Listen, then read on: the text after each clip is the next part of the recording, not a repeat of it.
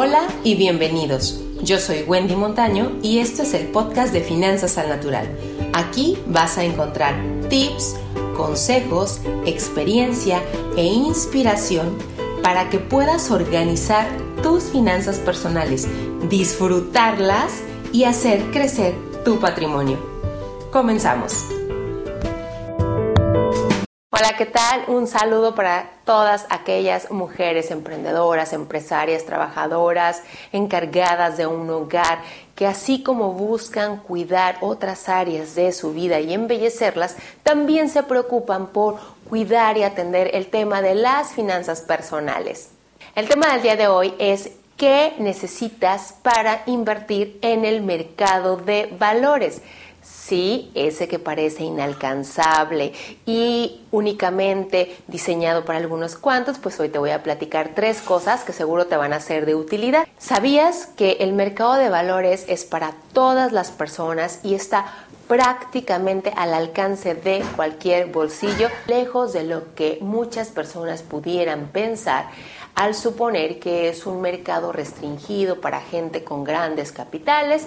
En realidad no es así. En realidad está prácticamente al alcance de la persona que tenga interés en invertir en el mercado accionario.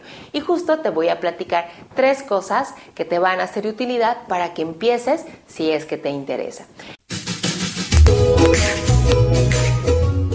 La primera de ellas es que lo tienes que hacer por medio de un intermediario bursátil.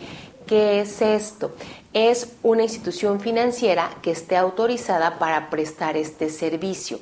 La mayoría de los bancos comerciales lo que hacen es que te abren una cuenta de ahorro, de nómina, pero para comprar y vender acciones tú requieres un contrato de intermediación bursátil que es diferente al de la cuenta de nómina de ahorros o de cheques sin la necesidad de grandes capitales.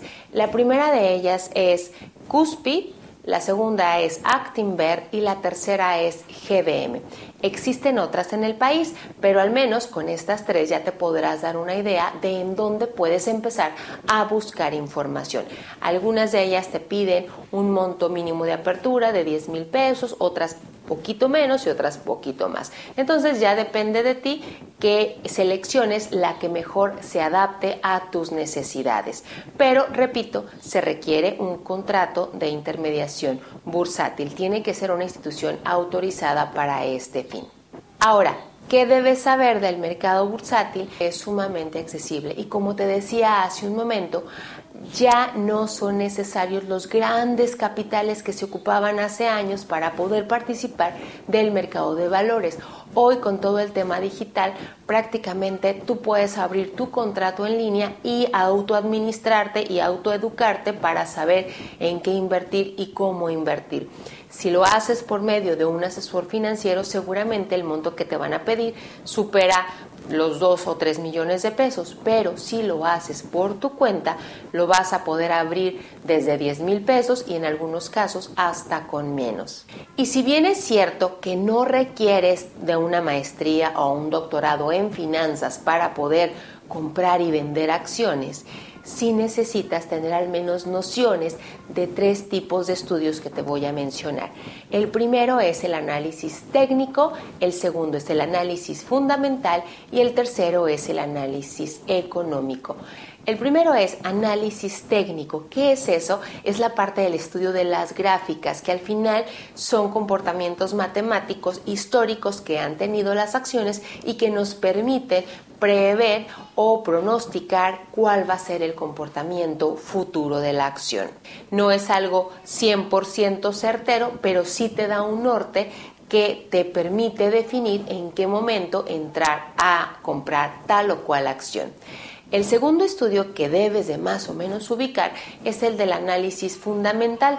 Este hace referencia a la estructura interna de la empresa, a los estados financieros, a su manejo, eh, por así decirlo, a la parte de las tripas internas de la compañía para saber cómo está, saber qué tanta deuda tiene, qué tan apalancada está y cuáles son sus proyecciones de crecimiento. Es decir, que quieras conocer un poquito más a fondo cuál ha sido la trayectoria de la empresa, su presente y las proyecciones a futuro.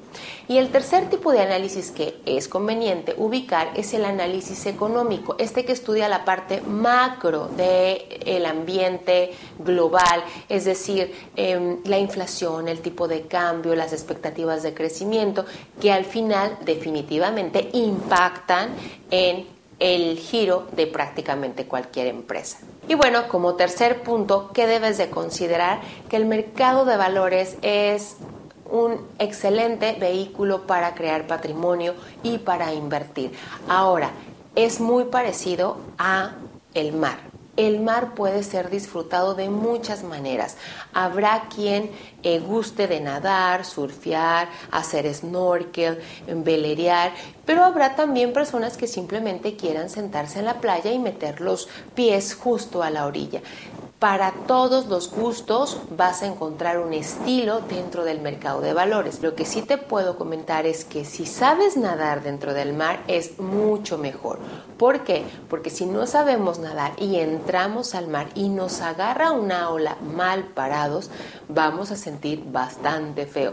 Si alguna vez alguna ola te ha revolcado, sabes a lo que me refiero. Y lo mismo puede pasar con el mercado accionario. Por lo tanto, hay que tener al menos un mínimo de conocimiento, documentarte en algún par de puntos como los que te acabo de mencionar para que entres con mucha más confianza. Y bueno, es muy conveniente ir entrando de a poquito. Si nunca has invertido en nada, sí te sugiero que empieces con instrumentos más tranquilos, de más corto plazo, instrumentos de deuda, CETES, pagarés y conforme vayas avanzando ya te incorpores a los fondos de renta variable o a las acciones en directo. De cualquier manera, es tu decisión. Si quieres entrar directo al mercado accionario, lo puedes hacer. Solo considera lo que te comentaba en el punto número 2. Y bueno, hasta aquí me despido. Si esta información te ha gustado o te ha sido de utilidad, por favor, compártela y no dejes de seguirme en las redes de arroba finanzas al natural en Instagram o también me encuentras como wendymontano.finanzas. Seguramente encontrarás más tips que te sean de utilidad. Nos vemos pronto.